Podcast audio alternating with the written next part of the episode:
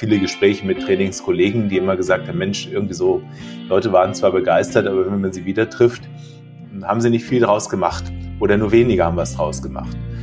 So, und äh, wenn man sich das jetzt aus der Forschung anschaut, dann gibt es mindestens mal 30 Jahre Lerntransferforschung und da kommt im Grunde immer das Gleiche raus, was man da beachten sollte. Das heißt, wir haben nicht das Theorieproblem und äh, die Forschung dazu, sondern eher das Thema Umsetzung dessen, was da zu finden ist. Sagt der Wirtschaftspsychologe und Bestsellerautor Axel Koch heute bei Everyday Counts.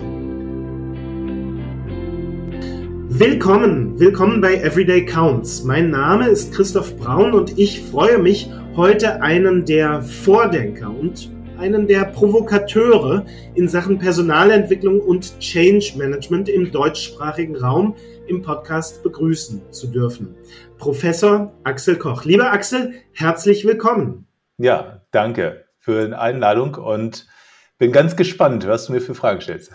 Ja, da haben wir ein bisschen was vorbereitet. Für diejenigen, bei denen nicht sofort die Glocken schrillen beim Namen Axel Koch, ähm, gebe ich ein bisschen Hintergrund. Axel Koch ist Professor für Training und Coaching an der Hochschule für angewandtes Management bei, äh, Entschuldigung, in Ismaning bei München. Axel ist promovierter Psychologe und hat langjährige Erfahrung in den Bereichen Personalentwicklung und Change und Axel ist zweifacher Bestseller-Autor. Die Weiterbildungslüge hat der Personalentwicklung in Unternehmen, in Organisationen einen kritischen Spiegel vorgehalten. Und das meiner Meinung nach wunderbar betitelte Change mich am Arsch untersucht den Change beziehungsweise Veränderungs, ja, ich würde sagen, Trend in der Wirtschaft. Axels These lautet, Veränderung kann eigentlich nicht von außen angeordnet werden. Echte Veränderung muss ihren Ursprung im Einzelnen, in der Einzelnen, im Individuum haben. Da geht's um Einstellungen, da geht's um Perspektiven, da geht's um die Herangehensweise. Entsprechend kritisch geht Axel mit der ein oder anderen Change, ähm, ja, ich sag mal, Philosophie ins Gericht. Mit der Transferstärkenmethode hat Axel Koch einen Ansatz entwickelt, um dem entgegenzuwirken. Seine These hierbei ist, die persönliche Veränderung und auch die institutionelle Veränderung, die hängt maßgeblich von den Selbststeuerungsfähigkeiten und den Einstellungen des bzw. der Einzelnen ab. Und an denen muss gearbeitet werden, um erfolgreichen Change, um erfolgreiche Entwicklung überhaupt möglich zu machen. Was genau das heißt, das werden wir gleich erfahren. Lieber Axel, ich freue mich sehr, dass du im Podcast bist und wie jedem unserer Gäste möchte ich auch dir zunächst zwei Aufwärmfragen stellen. Das sind so die Fragen, mit denen wir einander ein bisschen beschnuppern und mit denen unsere Hörerinnen und Hörer so ein bisschen herausfinden, wer ist der denn, wie spricht der, wie tickt der so. Die erste dieser Fragen, lieber Axel, ist die Frage nach einem Mythos der Arbeit. Ich frage dich nach einem Mythos, einem Stereotyp, einem Vorurteil, einem Gedanken, der da draußen herumschwirrt, der in den Köpfen der Leute drinsteckt und von dem du sagst, Moment mal, das ist doch totaler Quatsch. Was fällt dir dazu ein? Ja, wenn wir über die gesamte Arbeit sprechen, ist mir immer ganz schnell präsent dieser Mythos, ich habe das mal gehört, das Eimer voll Schweiß-Syndrom.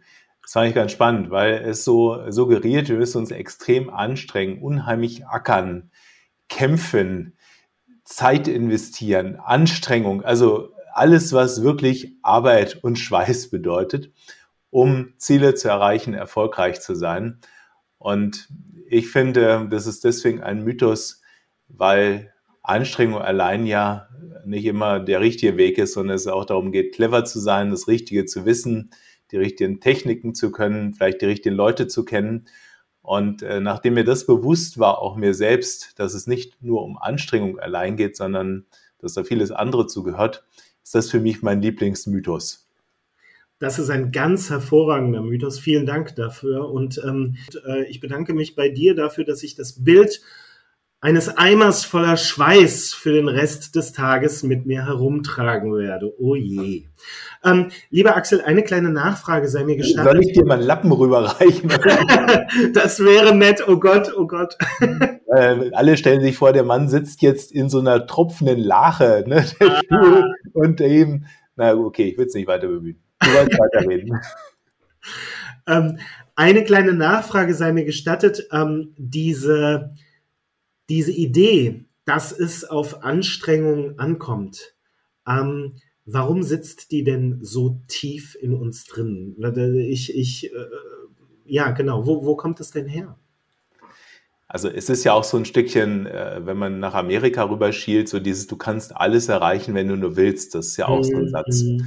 Und äh, mindestens genauso ein Mythos weil er ja suggeriert, wenn du es nicht schaffst, bist du einfach nur eine Pfeife und hast dich nicht genug angestrengt. Das ist ja dieselbe ah. Logik.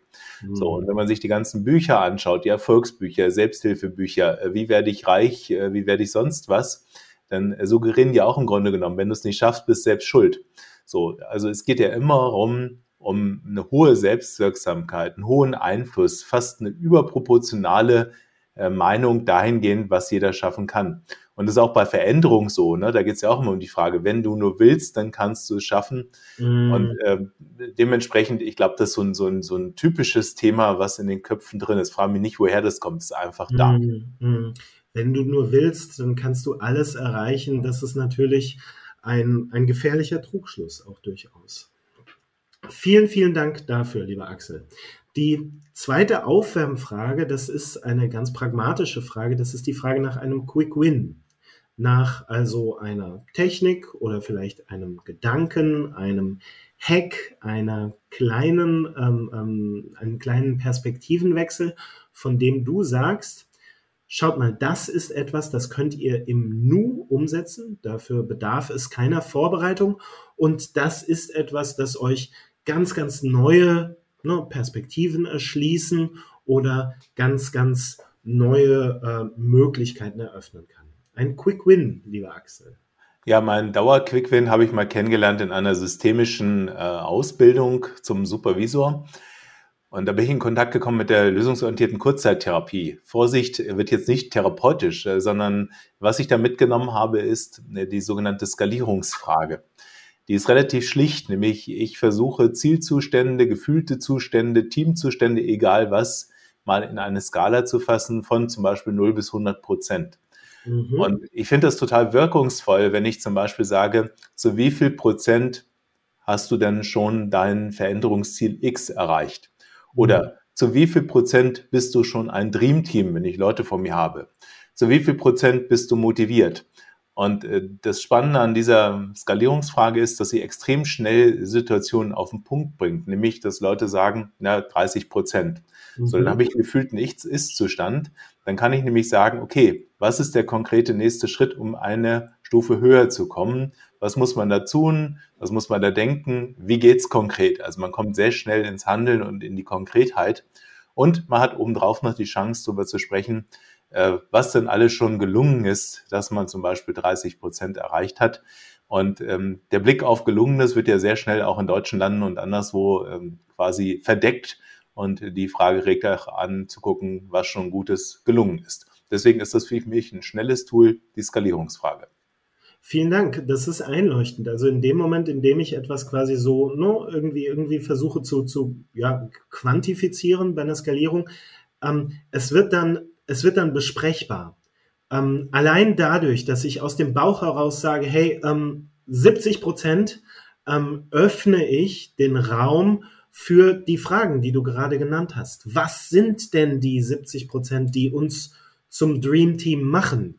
Und was wären die 30 Prozent, die wir noch eventuell entwickeln könnten und so weiter und so fort. Also ein ganz, ganz toller Hebel, um Dinge besprechbar zu machen, die das möglicherweise andernfalls nicht immer sind.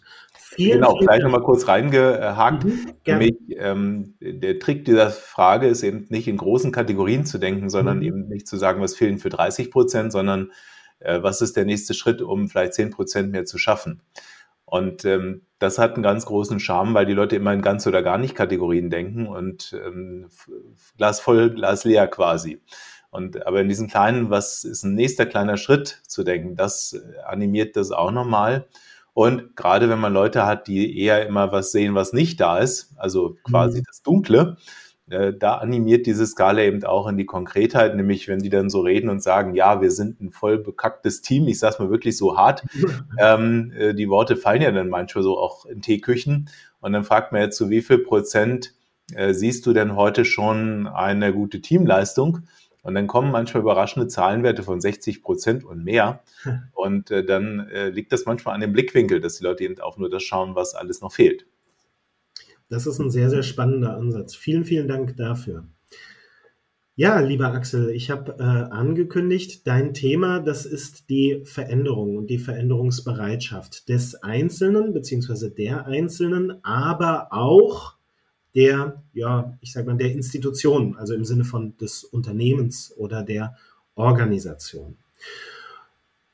Bevor wir, das ist mir natürlich ganz, ganz wichtig, erfahren, welche Lösungen du vorstellst, welche Ansätze du entwickelt hast, würde ich gerne erstmal von dir erfahren, was denn deine Kritik ist an der ja, ich sag mal, an, an den Ansätzen der Personalentwicklung, die wir insbesondere in den vergangenen Jahrzehnten in Unternehmen erlebt haben und den Ansätzen des ähm, Change Gestaltens, des Change Managens. Da hast du ja ähm, eine sehr pointierte Kritik. Du sagst, vieles davon, das versandet, das bringt gar nichts.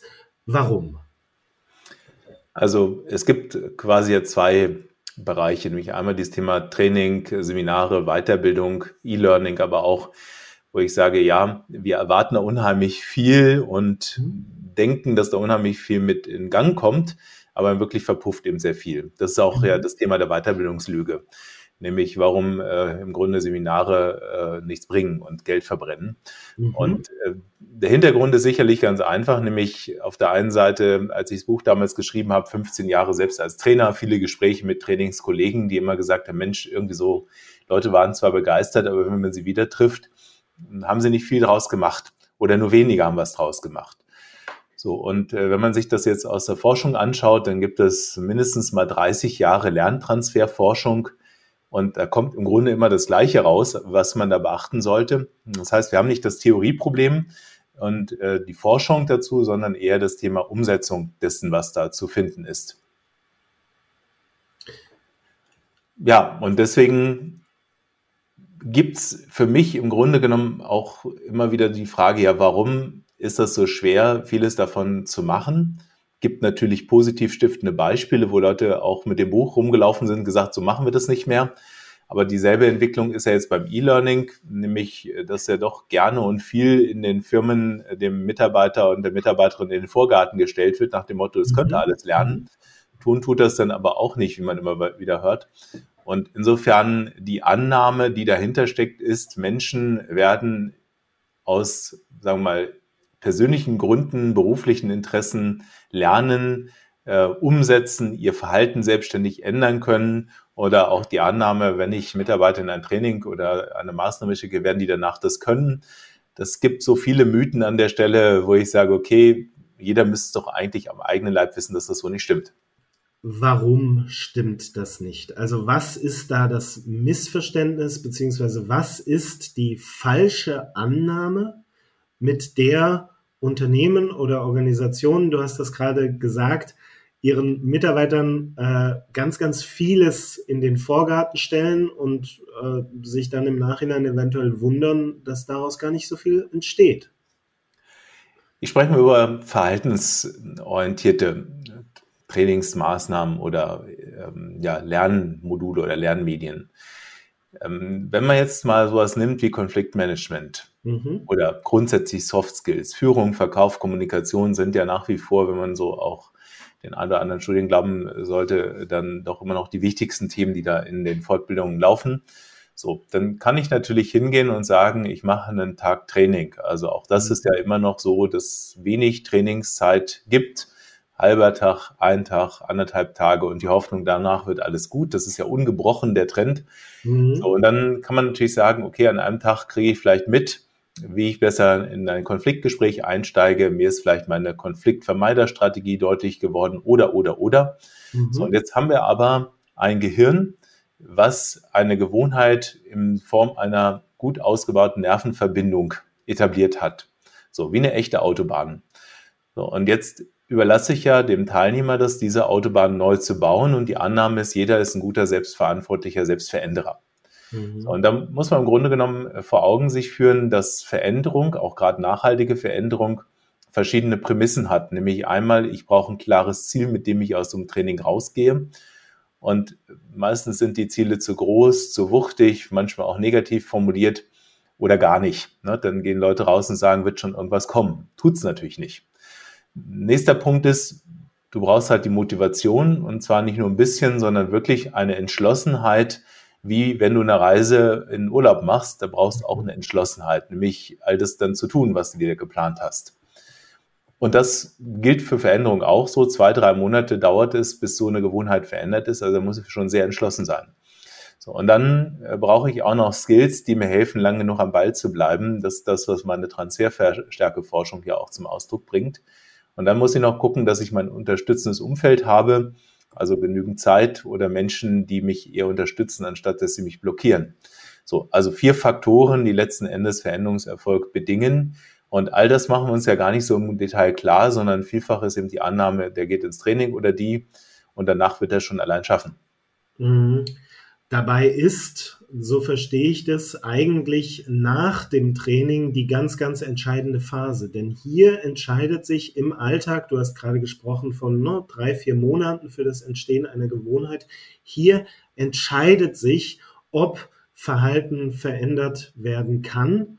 Und dafür gibt es relativ wenig Unterstützung, wenn man sich so umschaut. Das heißt, es gibt viele, viele Angebote. Äh, der Vorgarten ist voll für diese Vermittlung von, von Wissen, ne, Kompetenz A, Kompetenz B, Methode C und so weiter und so fort.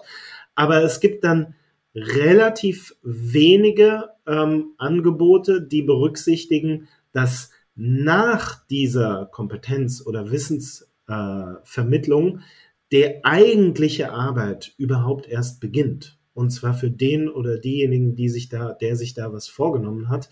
Du hast es ja gerade angesprochen, da kommt es auf entscheidend maßgeblich auf vier Faktoren an: Ziel, Motivation, Skills und diese unterstützende Umgebung.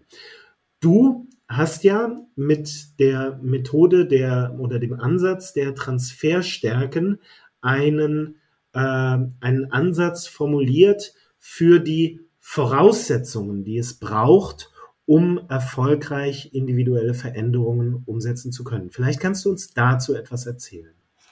Ja, also diese Transferstärke-Methode ist im Grunde aus dem Gedanken entstanden, dass ich mich 2009 gefragt habe, gibt es nicht noch irgendetwas, was auch hilfreich ist für das Thema Transfer und nachhaltige Veränderung? Weil ich hatte ja mit dem Weiterbildungslügebuch erstmal die Negativmechanismen aufgedeckt und sichtbar gemacht. Und die Frage, die mich damals geleitet hat, was können eigentlich Menschen, die besonders umsetzungsstark sind nach so einem Training? Und äh, was dann du so als Psychologe machst, ist, dass du natürlich guckst nochmal tiefer in der Forschung, was gibt's da eigentlich alles schon an Erkenntnissen? Und natürlich ist das Thema Transfermotivation ein ganz entscheidender Faktor, ist auch super untersucht. Wenn Transfermotivation nicht da ist, ist im Grunde alles andere auch egal. Aber es gibt eben Teil zwei, nämlich das, was ich Transferstärke nenne nämlich bestimmte Einstellungen und eben bestimmte Selbststeuerungsfertigkeiten, die du brauchst, um wirklich anzukommen. Und der Irrtum ist tatsächlich eben, dass viele sagen, na, ich muss ja nur genug wollen und Wille haben und eiserne Selbstdisziplin.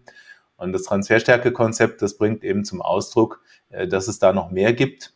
In das Konzept sind 18 Modelle, forschungsbasierte ähm, Theorien eingeflossen, die es da draußen schon gibt wie zum Beispiel auch Forschung zum Thema Rückfallmanagement.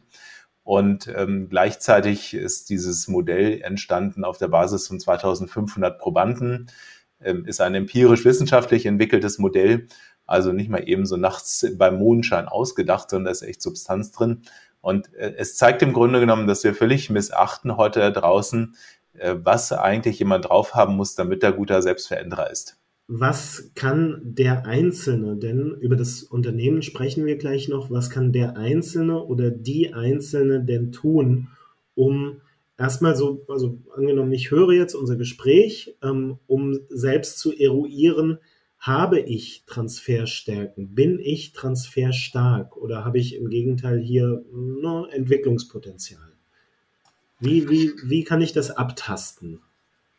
Also grundsätzlich ist so, dass wenn ich mir die, also es gibt ja auch einen Fragebogen dazu, wie ich meine eigene Transferstärke messe. Und den haben schon viele tausend Leute beantwortet. Und da zeigt sich im Grunde so ein Bermuda-Dreieck in der Summe. Nämlich es gibt so einmal Faktoren eben auf der Person, nämlich die Transferstärke, wo eben unter anderem auch zugehört, ob ich es schaffe, im Alltag Verhaltensänderungsziele zu priorisieren und ob es mir gelingt, aus den alten Mustern auch auszusteigen oder ob ich immer wieder in alte Muster reinrutsche. So, und dieses Thema Rückfallmanagement im Arbeitsalltag ist so ein sehr dominantes Feld in dem Transferstärke-Konzept, wo man feststellen kann, da sind die meisten Leute nicht so gut aufgestellt. Was mich aber auch nicht wundert, weil es lernst du ja auch nirgends, sondern du kriegst ja nur die Annahme, du musst Wille haben. Mhm. Und die anderen zwei Bereiche, die sind eher im Umfeld äh, lokalisiert. Das ist aber auch etwas, was schon lange bekannt ist in der Transferforschung oder Transfer, äh, Lerntransferforschung, nämlich, dass die Leute sagen, ich habe eigentlich keine Zeit für Übung und äh, all diese Dinge, die mit Umsetzung zu tun haben, oder dass sie eben auch keine Chefs oder Chefinnen haben, die aktiv Transferunterstützung betreiben. So, das heißt, du hast das Bermuda-Dreieck der Wirkungslosigkeit, weil eben die Leute wenig Zeit haben, es aber auch nicht können, ihr Verhalten zu verändern, über einen Prozess dieser zwei, drei Monate dran zu bleiben und das Richtige zu tun. Und Chefs haben, die es aber auch gar nicht merken und das gar nicht groß aktiv verfolgen. So, und wenn man sich das klar macht, Zahlen, Daten, Fakten basiert, dann ist es halt der klasse Wahnsinn oder krasse Wahnsinn, dass hier eben gar keiner heute drauf schaut. So, und was kann der Einzelne tun? Zum Beispiel, was ich tue, ist, Menschen eben diese Technik des Rückfallmanagements näher zu bringen.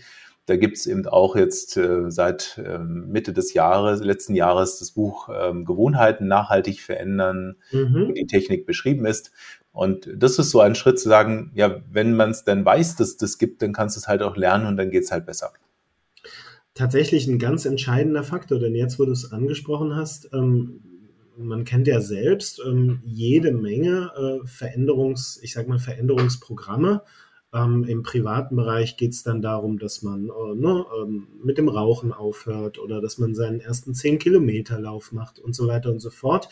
Im beruflichen Bereich gibt es selbstverständlich solche Programme auch.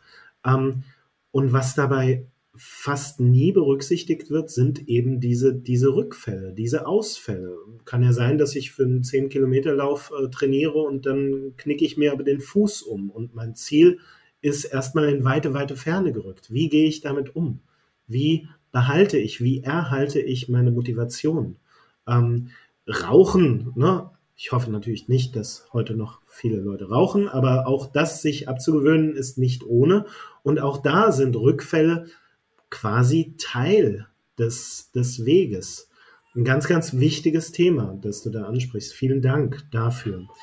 Ähm, wir haben jetzt darüber gesprochen, was der Einzelne so ein bisschen tun kann. Das heißt, ich kann erstmal diese Sensibilität entwickeln und quasi einsehen, hey, Veränderung, da geht es nicht nur um den Gegenstand dieser Veränderung und den Plan, den ich mir äh, schreibe, sondern es geht eben auch um bestimmte Einstellungen, die ich habe, um bestimmte Eigenschaften, die ich habe und so weiter und so fort. Und die müsste ich erstmal eruieren, mit denen, die müsste ich erstmal kalibrieren, um überhaupt ein Fundament für erfolgreiche Veränderungsprozesse entstehen zu lassen. Das ist der Einzelne.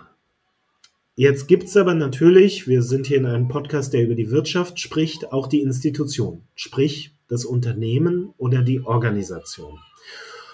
Und die sind ja, wenn ich jetzt deine Überlegungen so ein bisschen weiterführe, die sind ja eigentlich ganz schön in der Bredouille, weil die den Leuten also wirklich lastwagenweise Weiterbildungsangebote in den Vorgarten kippen, aber die große Gefahr laufen, dass ganz wenig davon wirklich ankommt. Was also können Unternehmen, was können Organisationen tun, um die Veränderungsfähigkeit ihrer Mitarbeitenden zu verbessern? Also das thematisiert ja auch das schon eingangs von dir genannte äh, Buch Change mich am Arsch, nämlich das Leiden am Veränderungstempo oder die hohe Veränderungsdynamik. Das, was sich eben beobachten lässt, ist natürlich auf der einen Seite eine Müdigkeit, weil sozusagen viel Change passiert und aber auch nicht immer in die gleiche Richtung, sondern mal rechts, rechts rum, mal links rum, mal oben, mal mhm. unten. Mhm. Also manches auch nicht zu Ende geführt wird, manches mit Donnerhall quasi angefächert wird und dann aber mit äh, Urknall abgeschlossen. Also insofern, das ist sicherlich schon mal die eine Komponente, nämlich, äh, dass Leute nicht mehr so viel Lust auf Veränderung haben, weil sie schon die Nase voll haben von all dem, was sie erlebt haben.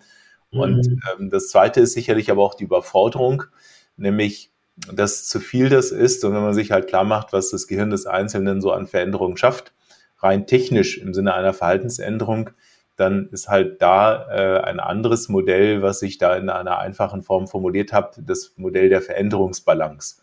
Mhm. Nämlich die Idee, wie viel Veränderung hält eigentlich ein Mensch aus und kann ihn wirklich auch faktisch realisieren. Und ich betrachte im Grunde zwei Ebenen, nämlich die Ebene eins ist quasi die Menge, sozusagen die Schlachtzahl an Veränderung. Also wenn du heute zum Beispiel kriegst du die digitale Akte, morgen hast du dann im Grunde genommen noch eine Restrukturierung im Unternehmen und übermorgen gibt es noch ein Kulturprojekt, dann hast du relativ schnell viel hintereinander und dann kannst du halt die Frage stellen, wie soll das ein Gehirn so schaffen? Ja. Die zweite Ebene ist dann eben quasi das Ausmaß, also nicht die Menge, sondern das Ausmaß, was es für den Einzelnen bedeutet, nämlich ist das sozusagen noch in seinem Spektrum drin. Also mein Beispiel ist dann, wenn ich heute Bäcker bin und das so mein Stärkenfeld beinhaltet und sich die Rolle verändert und ich dann plötzlich auch noch den Ofen mit reparieren soll, was ja durchaus üblich ist bei Change-Prozessen, dass die Jobs sich dann wandeln, dann äh, ist das im Grunde genommen die Frage, passt das noch zu mir? Kann ich das noch lernen? Äh, fühlt sich das für mich gut an auf Dauer oder ist das nicht mehr mein Spektrum? Mhm. So, und wenn man jetzt diese zwei Dimensionen so sieht, nämlich äh, die Menge, das Tempo und eben das Ausmaß, dann ergibt sich quasi ein Vierfelder-Schema und ich kann mir halt immer die Frage stellen, was ist noch eine gute Balance für den Einzelnen? Nämlich das passt zur Person und die Menge kann er auch noch veränderungstechnisch umsetzen. Und das ist eigentlich immer die Idee, nämlich das zu schaffen, weil sonst überfordert es die Menschen oder sie fühlen sich nicht mehr wohl in ihrer Haut und können da keine Leistung mehr bringen. Vielen Dank. Dieses Vier-Felder-Schema, das wäre also im Grunde genommen ganz konkret ne, eine Möglichkeit, wie ich als Führungskraft so ein bisschen über mein Team, über die Mitarbeitenden, über die Kollegen so ein bisschen nachdenken könnte und ein bisschen schauen könnte, wo befinden wir uns gerade. Natürlich ähm, ist das ein, ein ganz, ganz klar ein, ein, sehr, sehr individuelles Thema, denn es ist klar, ein, ein, sehr umfangreicher Change, also der Bäcker, der seinen Ofen reparieren muss, dem einen macht das möglicherweise total Spaß und der freut sich, hey, endlich darf ich selbst am Ofen schrauben und der andere wird davor stehen wie der Ochs vom Berg und sagen, was habe ich denn mit der Konfiguration des Ofens zu tun? Ich bin doch der Bäcker. Also ein ganz, ganz hochgradig ähm, ja, individuell auszulotendes Thema. Du hast aber, und ich verweise gerne auch nochmal auf das Buch Change mich am Arsch, da einen ganz äh, praktikablen, ganz konkreten Ansatz geschaffen, um damit umzugehen. Ja, ein ganz spannendes Thema, äh, lieber Axel. Ich danke dir ganz, ganz herzlich, dass du uns das so im Überflug mal äh, vorgestellt hast. Mich würde jetzt natürlich noch konkret interessieren, welche Möglichkeiten gibt es denn, wenn ähm, Hörerinnen und Hörer jetzt sagen, hey, ähm, dieses Transferstärken-Thema, das interessiert mich total. Wie, wo kann ich darüber mehr erfahren? Also grundsätzlich gibt es ja erstmal die Website von mir, nämlich transferstärke.com. Mhm. Und auf dieser transferstärke.com äh, finden Sie auch eine Menge Artikel, die frei zum Download sind, sodass äh, jeder Einzelne sich dort auch erstmal so ein bisschen informieren kann. Sind natürlich auf der Website selbst auch Erläuterungen da. Äh, wer tiefer einsteigen möchte, findet natürlich auch die ganzen Bücher dort. Es gibt diverse Podcasts, es gibt auch zu diesem Logbuch, ähm, war ich im, Fernsehen mit zu Silvestervorsätzen. Also da ist wirklich eine Menge an, an Background, wo jeder erstmal so ein bisschen reinlesen kann. Natürlich auch ist jeder herzlich eingeladen, mich anzusprechen, mir eine Mail zu schreiben, mit mir zu sprechen, äh, bin ich auch gern da. Also insofern, der Kanal geht erstmal über transferstärke.com. Die Seite werde ich sehr gerne in den Show Notes verlinken. Lieber Axel, an der Stelle bedanke ich mich ganz, ganz herzlich, dass du dir die Zeit genommen und dass du uns ein bisschen aufgeschlaut hast zum Thema persönliche Entwicklung. Warum scheitert das so oft und wie kann es gelingen? Institutioneller Change, warum scheitert der so oft und was können wir da vielleicht besser machen? Und deinen Ansatz der Transferstärken. Zum Abschluss unseres Gespräches darfst du wie jeder Gast Kudos geben. Das heißt, ne, virtuelle Verbeugungen. Du darfst uns jemanden oder etwas empfehlen. Das darf ein Buch sein oder ein Seminar. Es dürfte auch ein E-Learning sein. Es darf aber auch ein Song sein oder ein Spiel. Ganz egal. Wichtig ist nur, dass du sagst, hey, wenn euch das Thema angesprochen habt und ihr euch jetzt fragt, wo kann ich vielleicht eine Variation davon finden? Wo kann ich mal einen spannenden weiteren Aspekt mir erschließen? Dann schaut hier mal rein. Welches, welche Empfehlungen möchtest du uns heute mitgeben? Also in dem Feld, wo ich mich bewege, gibt es, glaube ich, so drei Links, die ich weitergeben möchte. Nämlich es gibt einmal ähm, die Kollegin Nele Graf, äh, mhm. die ist äh, durchaus ähm, noch mehr in diesem Bereich Lernkompetenz unterwegs. Also ich kümmere mich ja mehr um nachhaltige Veränderung und äh, Soft Skills Entwicklung und solche Themen. Sie ist sehr stark in dem Thema Lernen unterwegs, hat auch eine große Studie gemacht, wie es um die Lernkompetenzen in den Unternehmen ist. Gibt auch ein Buch von ihr, Agiles Lernen. Ähm, Nele Graf, wie gesagt, das ist, glaube ich, eine tolle Adresse. Äh, dann gibt es den Kollegen ähm, Jürgen Sammet, äh, der hat vom Trainer zum agilen Lernbegleiter als Thema, als Buch geschrieben, ist da auch schon ewig in der äh, Top 100 Personalentwicklerliste bei Amazon. Also der Jürgen Sammet vom Trainer zum agilen Lernbegleiter, der sich auch so diesen Themen widmet. Wie kann eigentlich Lernen wirkungsvoll im Unternehmen sein, auch gerade mit den digitalen Medien und wie verändert sich das Trainerbild? Und das habe ich gerade gesehen, das ist noch gar nicht auf dem Markt, ähm, finde ich aber super spannend, deswegen würde ich hier das auch ähm, nennen. Es gibt im Hohgreve Verlag eine Reihe, die heißt Praxis der Personalpsychologie. Die ist wissenschaftlich fundiert, aber für den Praktiker geschrieben. Und da gibt's jetzt äh, demnächst ein Buch, das heißt Lernen im Unternehmen, formal, informell, selbstreguliert von Timo Kortsch zum Beispiel ähm, als Hauptautor. Und dieser ähm, Beitrag Lernen in Unternehmen in der Praxis der Personalpsychologie, äh, das bin ich mir sicher, weil ich die Reihe sehr, sehr schätze, ist auch ein toller Impuls, äh, der sich lohnt mal anzuschauen. Super, vielen Dank. Alle drei Bücher werde ich ebenfalls sehr, sehr gerne in den Shownotes verlinken. Tja, damit bedanke ich mich nochmal ganz herzlich bei dir, Axel, dass du ähm, uns dieses Thema erschlossen hast. Und an der Stelle bedanke ich mich natürlich auch immer bei unseren Hörerinnen und Hörern dafür, dass ihr dabei seid und lade euch herzlich ein, die nächste Folge auch wieder einzuschalten. Vielen Dank. Tschüss. Tschüss. Das war Everyday Counts. Leader ist dein Podcast für gute Arbeit, erhältlich im App Store und im Google Play Store.